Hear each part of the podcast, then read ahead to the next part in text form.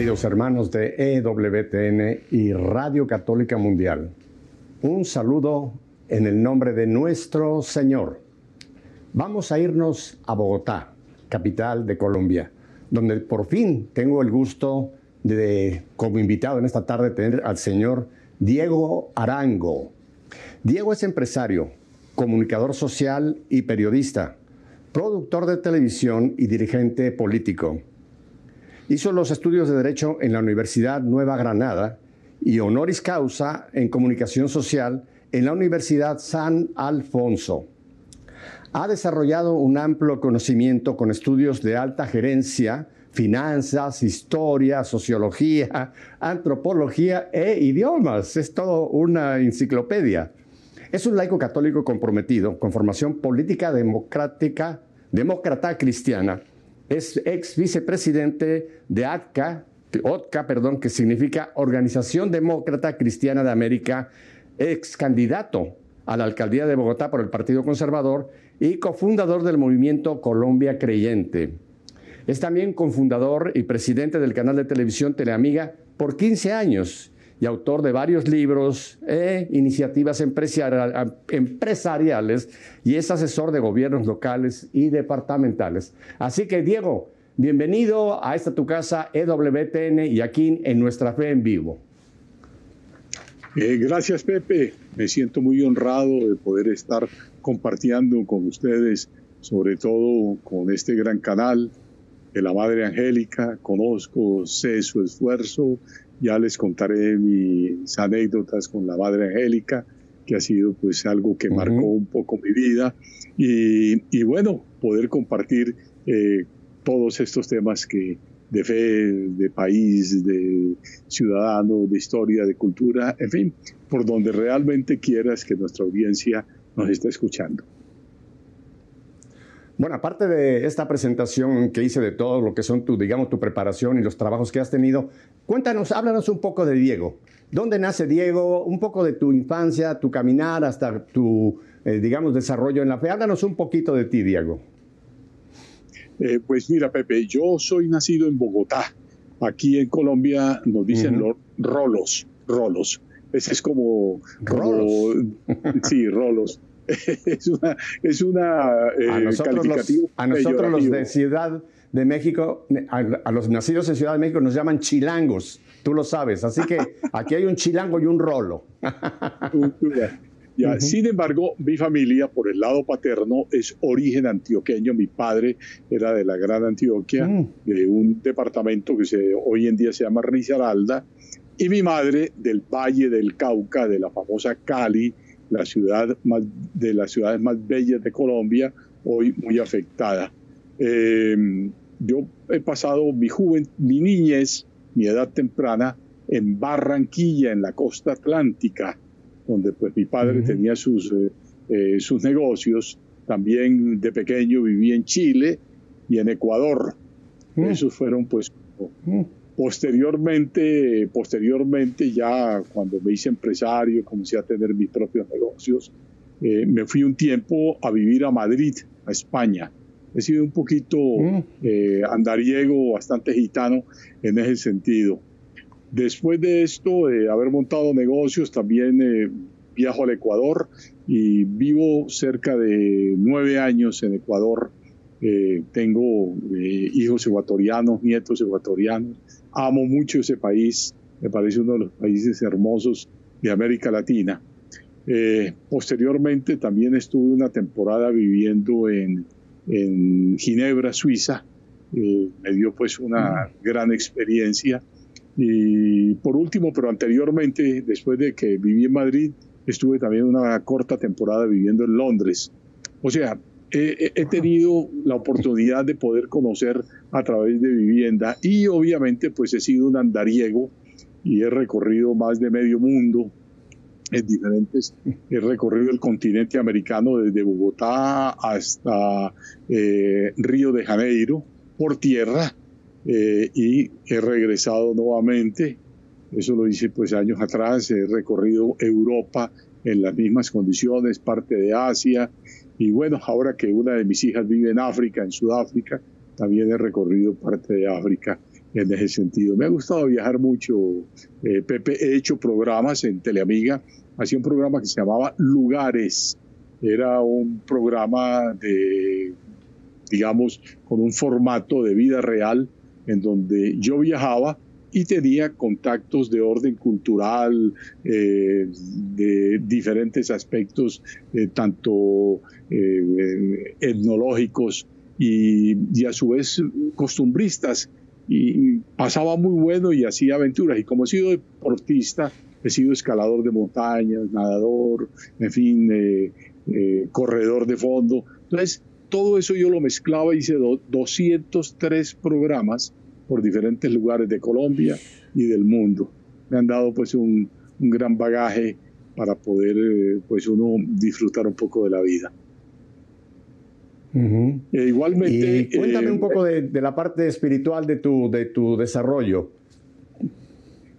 Bueno, mira, esto es una cosa. Primero, yo provengo de unos hogares muy católicos, tanto mis abuelos paternos como los maternos fueron gente de, fe, de iglesia, de misa diaria, de rosario diario, mis tías, todas estas personas. Y yo siempre vi a mi abuelita eh, materna, porque a mi abuela paterna no la conocí, eh, ir a la misa a las cinco y media de la mañana todos los días. Mi madre siguió el mismo camino, ¿ya? Mi padre, al contrario, él era, él era católico, bastante mariano, pero eh, un hombre liberal en ese sentido, inclusive políticamente, porque él fue congresista, fue senador aquí en Colombia, representante de la Cámara, en fin, pero del el Partido Liberal. Y mira, yo conservadora, fíjate, el bipartidismo colombiano. Eh, yo conocí la fe también, me llevó a la fe más, más eh, eh, fuertemente fue mi esposa. Ella, una mujer muy hermosa, siempre al lado del Señor, absolutamente todo. Y como mi vida era con ella, compartíamos la, la misma habitación, la misma cama, pues obviamente me ponía a rezar el rosario.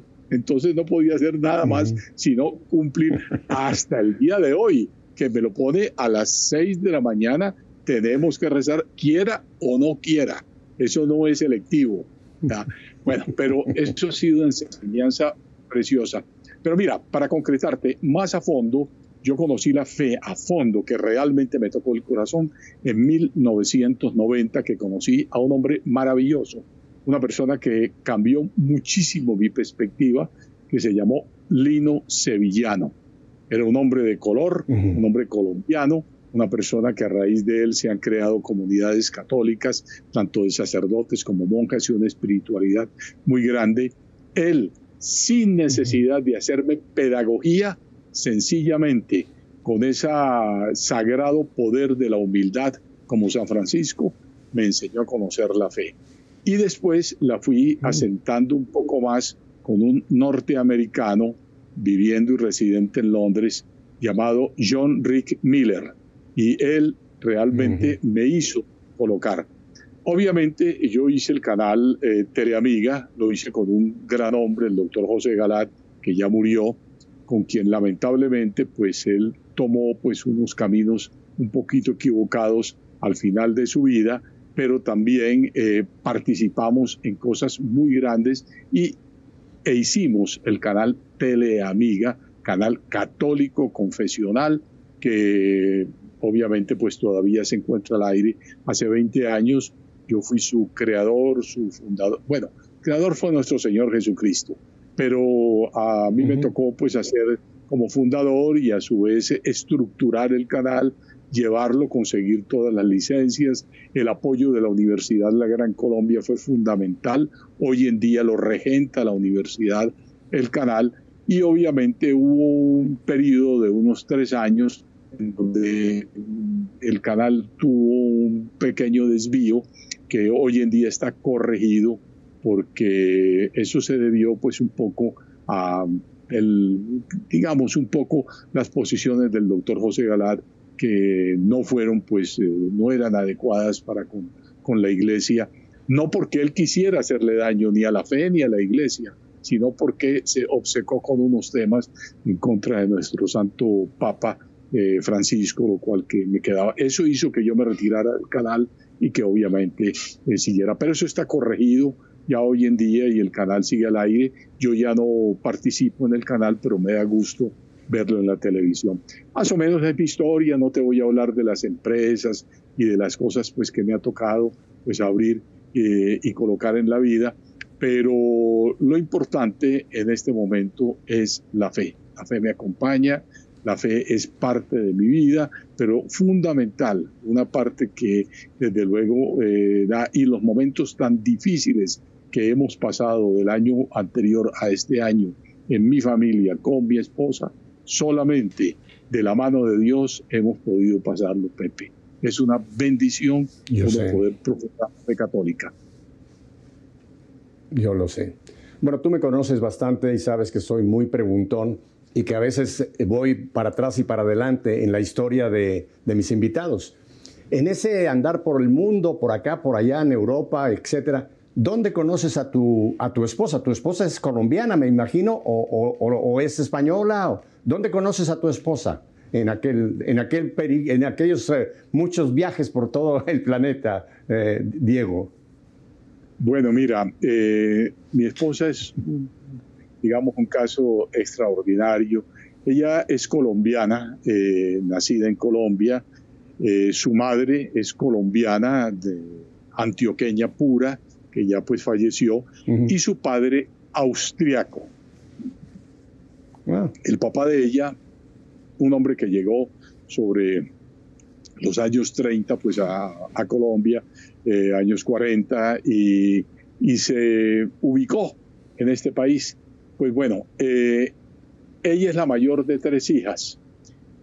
Yo la conozco y aquí hay un dato muy curioso que se los voy a decir. Cuando yo me caso, con mi esposa Luz, ella ya tenía cuatro hijos hace más de 50 años que nos casamos. Hijos que pasaron a ser mis hijos y de nuestro matrimonio salieron dos hijos más. Durante algún tiempo tuvimos que vivir sin el sacramento del matrimonio católico, así por lo civil, que nos hizo sufrir mucho especialmente a ella más que a mí. Sin embargo, Dios un día llamó al ex esposo de ella, un hombre maravilloso, un médico que por ciertas circunstancias de la vida ellos se divorciaron, pero fue un hombre muy bueno y lo llamó al cielo hace ya varios años y nosotros acudimos a casarnos por la iglesia y eso cambió totalmente nuestra vida. Tuvimos dos hijos más, dos hijas más y total nuestra familia son seis personas, seis hijos y eh, nuestra esposa que siempre hemos estado unidos y estaremos hasta que la muerte nos separe, Pepe. Gracias por compartir eh, cosas tan íntimas como esta, Diego, pero eh, esto a la gente le ayuda mucho a entender cómo una persona en determinado momento como el que tú te encuentras tiene toda una historia atrás que va, formando el carácter, va formando la visión, va formando la, vocación a la que Dios te va llamando. Pero todos traemos una historia y es hermoso cuando podemos pues, conocer la historia de alguien como tú, que ha sido una figura tan, tan pública y tan visible, sobre todo en la parte de, Colombia y, donde el canal se, expandía, Teleamiga. Uh, Diego, y volviendo un poco a ese hombre que conociste, a ese hombre de color que nos mencionas, ¿cómo, cómo fue, qué encuentro tuviste con este hombre que fue tan definitivo en, encender tu fe? Aunque yo no dudo que siempre estuvo, tú eres un hombre de fe, pero como que la activó. ¿Cómo tuviste ese encuentro con ese hombre de Dios? Mira, eh, hace muchos años, eh, te podría estar diciendo que por allá en los años 90 aproximadamente, eh, un primo mío, primo hermano mío, eh, tenía una cierta vocación religiosa, estudiaba derecho, eh, abogacía en la universidad y yo supe que él estaba asistiendo a un santuario que queda en las cercanías a Bogotá, santuario que se llama Marilandia. Y un día me dijo que, que fuéramos y mi esposa, Luz, ella se animó mucho y me dijo, mi hijo, vamos a conocer Marilandia. Y fuimos a conocer Marilandia y vimos uno de los sitios más hermosos que uno se puede imaginar. No solamente por el paisaje verde tan hermoso de las montañas de Cundinamarca en ese lugar, sino por la unción que se recibía cuando uno llegaba. Entonces, yo no conocía nada de esto y alguien me comentó que eso era una obra que estaba haciendo un señor que era abogado eh, y que se llamaba Lino Sevillano. Ese día no lo conozco, sino eso fue posterior, eh, porque ese mismo día yo decidí comprar un terreno frente a Marilandia, porque me pareció bello y, eh, y me uní un poco a eso, pero primero por cuestión más bien del terreno. Un día eh, yo llamo a este señor Lino Sevillano eh, y él me contesta para pedirle una referencia sobre un hombre que estaba arreglando la carretera. Y él me invita a que nos encontremos en el centro de Bogotá. Yo voy al centro de Bogotá eh, y veo un hombre bajito, moreno, o voy a decirlo con todo, negro, ya, total, muy bien vestido. Y yo sí lo identificaba, él no me conocía a mí. Entonces, eh, apenas me vio, me dijo, a usted lo estoy esperando. Yo dije, qué extraño. Y me hizo pasar a un eh, pequeño convento de unas monjas a que iba a dictar un seminario que se llama Seminario María Señal de Jesucristo. Yo dije, pues, ¿yo qué hago en esta cuestión de un... Vine, fue a conocer a este señor y me puso. Y me quedé a escuchar el seminario uno de los seminarios más espectaculares que yo haya podido escuchar, en donde era, primero, recibir, vivir y dar a Jesucristo. Yo eso no lo entendía, ese día lo entendí. A raíz de eso, yo me fui haciendo amigo de Lino y comencé a ir y obviamente al punto que al final terminamos siendo una célula trinitaria con él y eh, en donde estábamos y compartíamos todas las diferentes cosas. Él nunca pedagógicamente me vino a hacer catequesis, absolutamente nada. Cuando yo le preguntaba algo sobre la fe, él me decía, toma esa Biblia y ábrela. Y donde tú la abras está tu respuesta. Y me comenzó a enseñar a conocer a Dios a través de la Santa Biblia.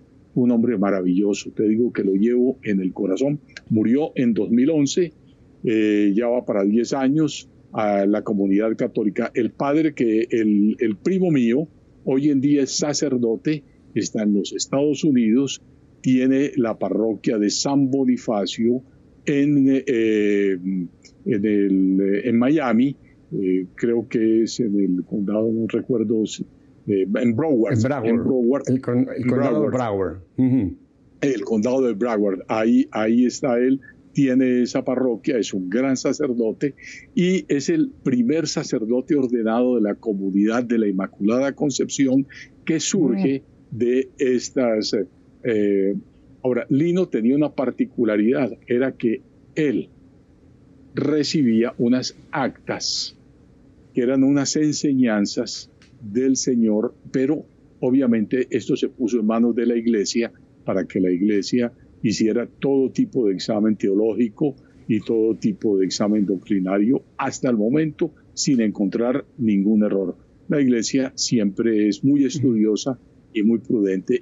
Y hay cerca de 40 sacerdotes ya ordenados de la comunidad y de las monjas creo que hay otros, otras 40 monjas ya ordenadas profesas en este momento y unas cuantas aspirantes. En varias ciudades del mundo está esa comunidad. Ese fue pues como el, camino del Lino Antonio Sevillano, un hombre de Tumaco, Colombia, en la costa pacífica y un hombre maravilloso, lo llevo en mi corazón. O sea que Lino es un fundador de, una congregación o eh, es un fundador. Eh, ¿Se, ha pensado, no? No, ah. te lo voy a decir por qué. Yo le decía a Lino, tú fundaste estas congregaciones. Y él decía, no, yo no las fundé, la fundó nuestro Señor Jesucristo. Yo he sido el instrumento. Un hombre santo. Bueno, tenemos muchos instrumentos, tenemos muchos instrumentos, eh, eh, tanto hombres como mujeres, Madre Angélica, por decir una cosa, que, han, iniciado alguna comunidad, entonces son fundadoras. ¿Y se ha pensado en algún momento quizá iniciar una causa con Lino?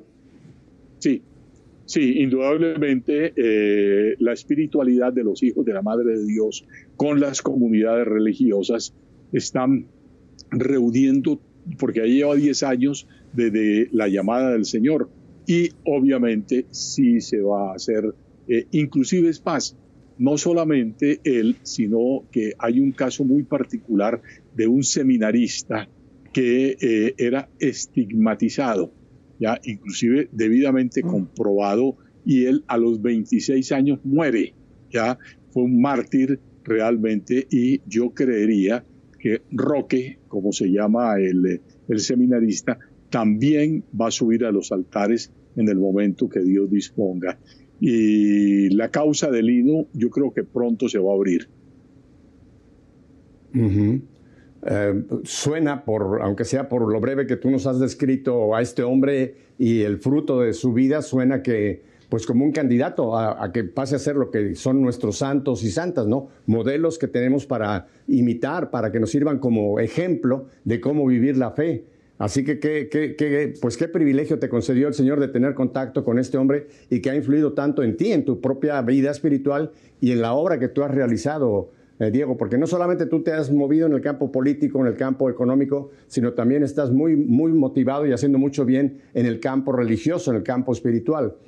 Eh, déjame te hago una pregunta más. Y de los chicos que, tenía tu señora antes del primer matrimonio, ellos eh, todos, todos viven todos en Bogotá. Ya dijiste que tienes una hija que está en Sudáfrica. Y sabemos de Paulita, la pequeña que el Señor hace unos meses la, la llevó ya a la patria celestial a, tener su, su, descanso eterno. ¿Los demás todos están en, Colombia? Bueno, mira, eh, Liliana, la hija mayor, ella vive en Ecuador. Ella eh, es colombiana, ah, se casó con un arquitecto ecuatoriano. Eh, ya nuestros nietos son profesionales, son ecuatorianos. Tenemos bisnietos también eh, ecuatorianos, ella quedó allá en esa forma. Eh, el, segundo, el segundo hijo, eh, Jaime Eduardo, vive en Colombia, en los llanos orientales, es ingeniero de sistemas. el tercero, la tercera, Luz Elena, vive en Colombia, vivió en Francia durante algunos años y se casó con un francés, ahora está viviendo en Colombia. Tenemos nieta francesa también en ese momento. Pero Luz Elena tiene una particularidad. Ella duró cinco años en la comunidad religiosa de las hijas de la Madre de Dios de esta, de esta comunidad que sale del hino sevillano. Fíjate tú, y ella duró cinco años, estuvo en ello. Luego, ella pues, eh, pues siguió y todavía ella sigue siendo, es, es, es como una monja seglar ya es una mujer maravillosa. Eh, el cuarto hijo, Juan Carlos, es un eh, empresario eh, académico, también vive aquí en Bogotá. Cristina vive en Sudáfrica, ella es hija del matrimonio, ella es hija biológica de Luz y mía. Ella trabaja en el servicio diplomático y trabaja en la Embajada de Colombia en Sudáfrica. total de que está. Y Paolita está en el mejor lugar del mundo, que es de la mano de la Santísima Virgen María y de nuestro Señor Jesucristo, eh, que está cada día arrullándola. Una niña de 31 años, eh, bueno, no entiendo qué pasó, pero el Señor así lo dispuso y en su cuartito a las 5 de la tarde, el 21 de septiembre del año pasado, eh, sin estar ella con ningún tipo de afección, de golpe de un momento a otro le dio un paro cardíaco y fue letal. Y una niña hermosísima. Ahí está detrás en ese cuadro que de golpe se alcanza a ver que se lo hicimos en París, que ella estudió en Francia, ella eh, era una chica muy preparada, ella hablaba el inglés, el francés, era eh, publicista y mercadotecnista, en fin, una niña bellísima. Esa es pues más o menos como la historia de mi vida. Pero te voy a decir una cosa muy particular. Mi esposa lleva un apellido muy, muy curioso. ¿Sabes cuál es? Mussolini. No. Ah, como Benito Mussolini. el Pues mira que una vez estando ella y yo en Europa, cuando nos fuimos a, a vivir una corta temporada a Suiza, eh, eh, buscamos todos sus ancestros y sus raíces y todo ese. Muy bonito, desde luego, pero ellos asentados en Austria, eh, no en, en, Italia. O sea, mm, parece que no había una conexión de forma directa con lo del Duce, sino cómo realmente se ramificaba ese apellido. Pero es una historia muy linda de la forma como encontramos a toda su familia de, mm, europea, una familia muy linda también, muy católica. Muy católica. Vamos a ir en un momento a una breve pausa, Diego. Pero mira, volviendo un segundo a Paulita, eh, Paulita te está esperando, los está esperando en la patria celestial. Tú sabes que yo hace cuatro años también pues tuve la partida de Viri, mi esposa, ¿no? Y yo, te, yo estuve contigo en los primeros días cuando sucedió la partida de Paulita. Y es duro, es muy duro. El que diga que cuando un ser tan cercano se nos va y no sentimos nada es una persona que está, está mal, está enferma, ¿no? Pero la, la paz que tenemos es saber dónde está dónde está y que simplemente es un periodo muy corto este, que, nos tenemos separados, pero nos vamos a reencontrar con ellos, esos seres queridos, Paulita, Viri, mi esposa, algún día nos vamos a reencontrar todos en la patria celestial. Diego, vamos a ir a un breve corte. Tenemos que hacer aquí una pausa para identificar planta y unos dos mensajes que tenemos, pero vamos a volver contigo porque quiero entrar en materia de varios otros temas que me gustaría compartir contigo. Así que quédese con nosotros. Diego Arango y un servidor, nos esperamos a este regreso. Volvemos enseguida.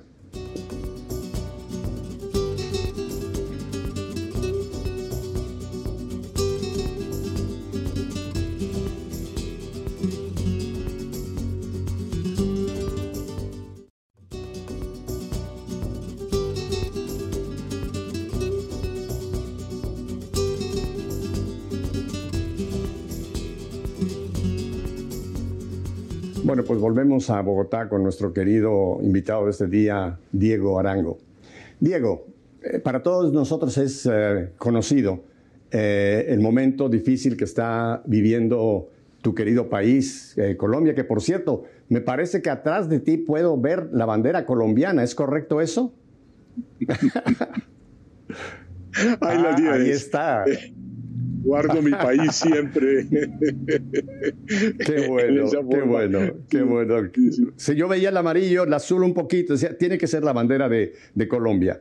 Ah, tengo entendido que hace, que hace muy poco, Diego, incluso llegaron a, a, derribar la estatua de Cristóbal Colón y una estatua de Isabel la Católica. Colón el hombre que descubrió América, aunque dicen que fueron los vikingos, pero bueno, Colón, y una reina que, fue una reina extraordinaria, la reina Isabel la Católica.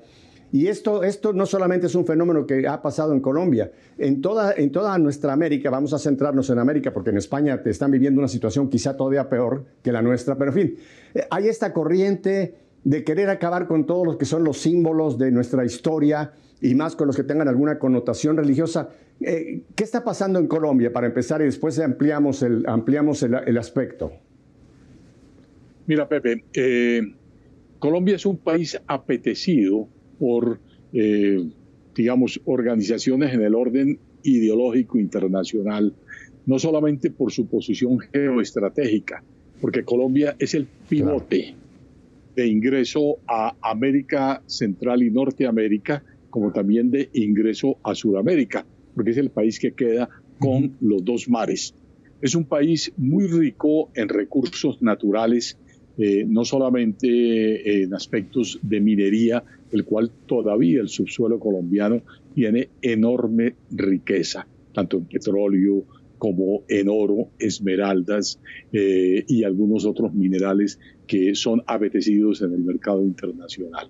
Aparte de eso, tiene bosques eh, naturales inmensos en la Amazonía y en otros diferentes lugares, absolutamente. Es un país de ciudades y con una democracia desde la época republicana que solamente hemos tenido en los 200 años de historia republicana eh, un golpe de Estado que fue en el año de 1953, cuando el general Gustavo Rojas Pinilla hace un derrocamiento al presidente conservador Laureano Gómez y durante tres años gobierna y entrega una junta militar y esa junta militar llama elecciones y viene lo que se llamó el Frente Nacional. Colombia no ha tenido golpes de Estado, no ha tenido. En épocas pasadas, con el general Obando, por la época, después de, de la República, hubo algunos conatos en ese sentido, pero de resto todos los presidentes colombianos han sido de elección popular. Entonces hay la mira puesta sobre Colombia para poder hacer que esos proyectos dentro de los cuales se suma el famoso socialismo del siglo XXI que impuso Hugo Chávez entre a Colombia porque facilitaría obviamente la unión de los países centroamericanos con los países suramericanos para poder llevar este plan a cabo. Colombia es un Estado democrático y yo creo que finalmente, Pepe, vamos a salir adelante y veremos en las elecciones del 2022 cuál es el comportamiento del pueblo colombiano para que decida su suerte y ojalá nos proteja y que nuestro Señor realmente y la Santísima Virgen nos cubra para no caer en manos de ese populismo que puede devastar a este país. Esa lectura que haces de Colombia es muy, muy acertada, Diego.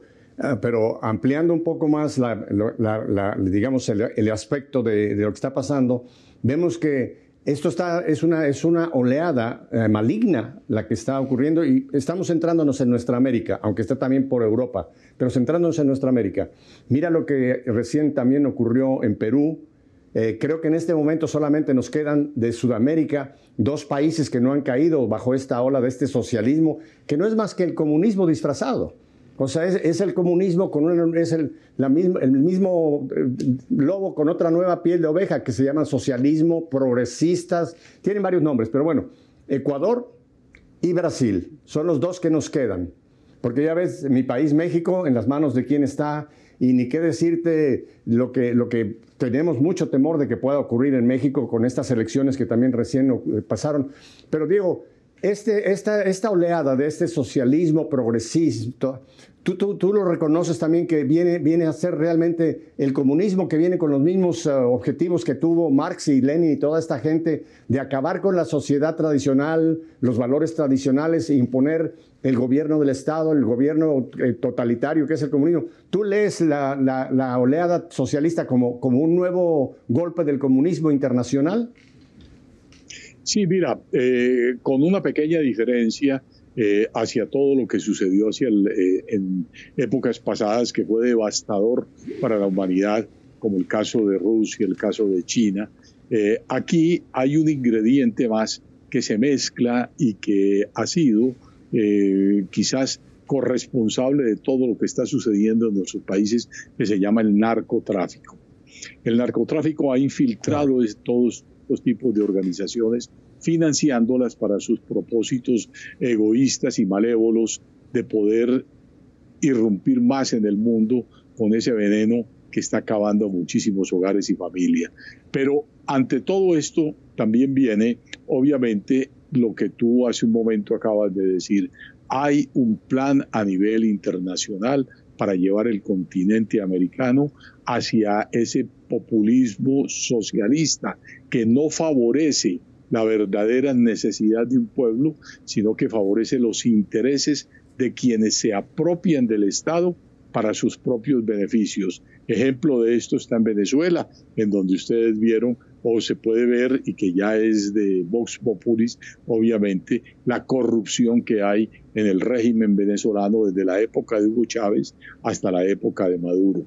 Y no, pareciera que esto se va a soltar de alguna forma, de alguna manera. Lo que pasó con Lula da Silva en Brasil, pues ahí se vio los escándalos de corrupción al punto. Eh, corremos el peligro de que ahora en estas nuevas elecciones que ya anunciaron que Lula se vuelve otra vez a lanzar, eh, Brasil vuelva a caer para catalizar todo este tipo de plan. El caso de, Ecuador, que duró durante 10 años con ese gobierno socialista de Correa, gracias a Dios, eh, digamos, Lenín Moreno fue un hombre mucho más moderado, una persona que eh, logró estabilizar un poco más el país y este gobierno de Guillermo Lazo va a ser un excelente gobierno que ojalá lo proyecte para que este pequeño país no caiga. Diego, tú que eres un hombre que ha estado también muy metido en los medios de comunicación, este plan internacional que es, hay un plan, o sea, esto no es casualidad, hay un plan que se está llevando a cabo. Y una de las herramientas que han usado es usar los medios de comunicación para, yo digo, es lavarle el cerebro a un continente que es católico, o era católico en, una forma mucho más eh, obvia que lo que estamos viendo ahora, y han logrado que mucha gente, que incluso gente de buena fe, gente que aún se, considera católica, que quizás asisten a alguna forma en la vida sacramental, pero ya están pensando con la mentalidad que les ha impuesto los medios de comunicación. Mira, hay otro texto de este mismo libro, de la segunda carta de Timoteo, capítulo 4 ahora. Mira lo que dice este. Timoteo, segunda Timoteo 4, versículo 3. Porque llegará un tiempo que los hombres no soportarán la sana doctrina, sino que siguiendo sus pasiones se rodearán de maestros que les halaguen los oídos. ¿Qué te parece este texto? ¿No crees que esto está sucediendo mucho con los medios de comunicación? Que ya mucha gente dice, no, no, no, la iglesia, lo que la iglesia dice, eso es para antes, eso es un poco ya anticuado. Y se dejan ir con todos estos cantos de sirena que les vienen a, halagar los oídos y han cambiado, o sea, tienen ya una perspectiva completamente eh, pues distorsionada de lo que está sucediendo, Diego. Sí, mira, eh, los medios indudablemente ellos amplifican todo tipo de noticia. Eh, yo que he estado en los medios y los conozco y obviamente tenía en alguna oportunidad en una reunión grande de todos los medios comerciales y los medios digamos, en este caso confesional, cuando yo estaba con, un Teleamiga, eh, una vez les propuse y les dije, ¿por qué no hacemos un día? Les dije, un día, un solo día, en donde no vamos a presentar una sola mala noticia. Un pacto entre todos los medios de comunicación para ver qué va a suceder en el espíritu de los colombianos. Pues obviamente me cayeron encima y casi pues me dan garrote con esa propuesta porque me dijeron es imposible que los medios no dejen de dar malas noticias. Eh, a ver, eh, aquí los medios obviamente eh, en su línea editorial tratan de favorecer en un lado las dos opiniones de una parte y de otro. Yo tengo que ser justo en un lado, por lo menos los dos grandes medios que aquí en, en Colombia están y me ha sorprendido mucho que se han unido mucho a la Iglesia Católica, especialmente en las, eh, en, las celebraciones. Por ejemplo, hace poco se dio la misa de Mater Fátima, que fue espectacular y se dio, eh, oye, increíble, canales como Caracol y RCN, dos horas en un día, eh, domingo, en donde ellos presentan cerraron sus publicaciones y en vivo y en directo directamente lo hicieron. Están dando las, eh, eh, digamos, la misa del Papa y las misas con el arzobispo de Bogotá y con eh, otros sacerdotes que a mí me ha tenido admirado porque en la época que yo estaba en el canal, ellos no presentaban sino una misita que la daban de media hora a las 7 de la mañana. Ahora están dedicados últimamente, han estado, acaban de hacer eh, la consagración al, al Sagrado Corazón de Jesús, en donde 35 obispos de la Iglesia Católica se reunieron y el canal RCN con el canal eh, Caracol, con Cristo Visión y con Teleamiga transmitieron en directo para todo Colombia y el mundo un, un acto de esos. Pero eso contrasta cuando tú ves los noticieros porque los noticieros te comienzan entonces a sacar y a darle una serie de relevancia a unas, a unas, eh, a unas posiciones que uno se queda un tanto sorprendido de decir, oiga, ¿por qué le están dando tanto juego a este tipo de ideas populistas que son las que están acabando nuestro país. Por ejemplo, en los disturbios que han existido en Colombia, eh, eh, a, veces le dan más importancia cuando un policía golpea o ha, cometido un acto irregular contra un ciudadano y cuando vemos que vándalos, decenas de vándalos, han tomado a los policías y los están masacrando, inclusive tratando de quemarlos a 15 de ellos vivos. Obviamente los medios los han comunicado, pero eso no puede ser equiparado. Entonces, yo creo que los medios de comunicación les falta un poco más de síntesis para poder llegar a tener mejor objetividad en relación de la información y poder hacer que eh, Colombia, obviamente, eh, salga adelante de esta crisis que nos está golpeando y que va a repercutir en el mundo, Pepe. Pues esa es la confianza que tenemos, que este país tan católico, con una tradición mariana tan profunda como es Colombia, que ha sido una exportadora de, sacerdotes a, muchas partes del mundo, el Señor la mantenga y que logren salir de esta crisis. Diego, yo tengo mucha curiosidad y me quedan unos siete minutos. Cuéntanos alguna de tus anécdotas con Madre Angélica.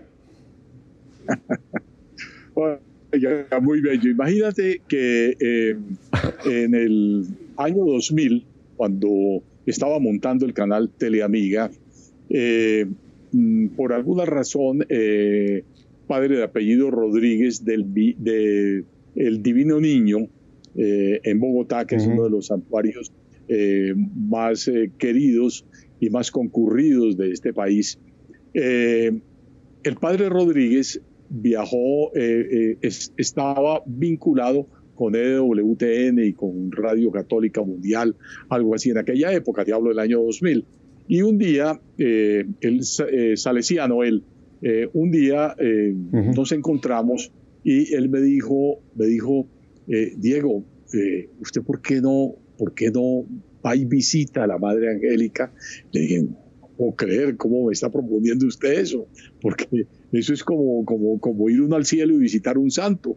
Me dije, me dije no, me dijo, eh, eh, sí, y me acordé que yo había conocido a un chico que trabajaba, eh, no sé si todavía trabaja en EWTN, un chico de apellido Barceló, y yo tenía la tarjeta, lo llamo, lo había conocido en Panamá, lo llamo y le digo que yo quisiera pues ir a conocer EWTN. Ellos fueron, le pidieron pues el permiso a la Madre Angélica y le dijeron, pero ojo, es que es un señor que dice que va a montar un canal católico.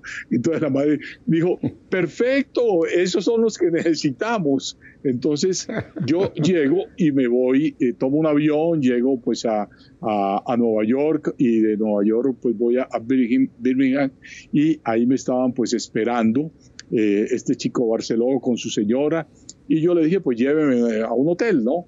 Entonces me dijo, no, ¿cuál hotel? Es que la Madre Angélica lo va a hospedar a usted en el, eh, en el, santuario, en el, en el eh, lugar donde está EWTN. le dije, ¿cómo así? Para mí eso fue una gran sorpresa. Entonces me llevó a una casa de las, habían varias casas ahí y había una casa y ahí me hospedaron. Y recuerdo, yo en las horas de la mañana siempre acostumbro a salir a, trotar un poco y como esos campos son muy bellos, a las cinco y media de la mañana salí. Cuando regreso a las seis y media de la mañana, pues me baño, me organizo y a las siete ya estábamos como listos yo veo un hombre alto, eh, bien presentado, ya con su camisa, su corbata y me sirve el desayuno. Digo, caramba, es que señor tan, tan, tan amable. De ahí nos fuimos pues a conocer todo el canal de WTN, me llevaron, me presentaron los productores, vi pues inclusive el set, toda esta cuestión, pero mi curiosidad era conocer a la Madre Angélica. Luego le pregunto, le digo, ¿quién es ese señor que tan amable que me sirvió el desayuno? me dijo, es el diácono Bill, el presidente de aquella época de, creo que de la organización EWTN, era el que me servía el desayuno, imagínate. Bueno, eh, estuvimos todo el día en eso, fuimos a Radio Católica, todo esto, y en la noche él me dijo, eh, va a, ser el show de la Madre Angélica. Te invitamos para que tú lo veas. Yo dije, perfecto. Yo me paré, había mucho público, ella la llevaron en una silla de ruedas, un, señor alto, un moreno alto, eh, la llevaron y de golpe ella le dijo, por acá. Y entonces se fueron y cuando ella hizo parar delante mío, y entonces ella me llama y me toma las manos, me pide mis manos y me las toma y me las, eh, me las acaricia. ¿Y sabes qué me dijo? No sabía que el divino niño había crecido tan rápido. ¿Cómo te parece la, flor que me echa? Yo me quedé, pero wow. Y me dijo, mañana a las 11 te espero para que hablemos. Así me lo dijo. Obviamente para mí fue una emoción muy grande. Eh, al día siguiente, a las 11 de la mañana, pues yo estaba y yo pues me imaginaba una oficina muy grande. No, no, una oficina más pequeña que este estudio, ¿ya? Y cuando ella estaba sentada ahí, me hace pasar y comenzamos y yo le cuento, le digo, eh, le digo, madre, pues la idea es que nosotros estamos con una universidad, con el doctor Galad, estamos tratando de montar pues, un canal de televisión en estas y en estas condiciones y, que, y va a ser un canal católico, eh, mm, va a ser un canal de valores, nuestra programación va a ser un poco variada, pero va a ser un canal sin sexo ni violencia y va a ser pues un, un canal que pueda aportar siempre la fe en comunión con la iglesia. Me dijo, ojo, ojo, le voy a decir tres cosas. Me dijo, la primera, siempre, siempre, pero siempre en obediencia con la iglesia. Nunca, por ninguna razón, están ustedes, así no estén de acuerdo con muchas cosas, siempre con la iglesia, con el obispo ya y con el papa. Eso fue, me dijo, eso para mí dijo, ha sido lo, lo fundamental en el, en el canal eh. Diego, te voy, a, te voy a pedir si nos puedes resumir en los minutos que me queda para no dejarte hablando. Listo. y me hizo tres recomendaciones fundamentales en ese sentido. Otra muy rápida, me dijo, nunca le des espacio a un, a un eh, protestante evangélico, porque se te queda con el canal. me dijo, siempre es un canal católico llévalo por ese lado y colócale. Pues te cuento que después ella me autografió su libro, me colocó y luego pues unas noticas que nos cruzamos y te digo que yo guardo en el corazón realmente esos consejos que ella, que te contaría muchísimas cosas que me dijo porque estuvimos casi pues eh, largo tiempo y después nos vimos eh, días posteriores, pero había mucho que hablar realmente de ella. Y me contó su historia además y me dio su libro. bueno, Diego, quizá lo que tenemos que hacer es otro programa más adelante y lo vamos a dedicar a, esa, relación, a ese contacto que tuviste con, esta mujer que para todos nosotros pues es una santa que está con el Señor y la obra que el Señor le encomendó, el fruto que ha dado es inmenso. Diego, te agradezco muchísimo. Dale por favor un abrazo muy fuerte a Luz. Y a ti no te digo porque tú eres un asiduo participante en Radio Católica Mundial y vamos a pensar hacer un nuevo programa más adelante para ampliar todo este nuevo, eh, nuevo caminar en el que te encuentras. Así que muchísimas gracias, Diego. Eh, a ustedes, mi familia, ya saben mi despedida de todos los lunes. Si Dios nos concede una semanita más de vida, está en sus manos. Volveremos la próxima semana para seguir como con Diego, haciendo que nuestra fe nuestra fe sea en vivo. Hasta la próxima semana. Dios me los bendiga.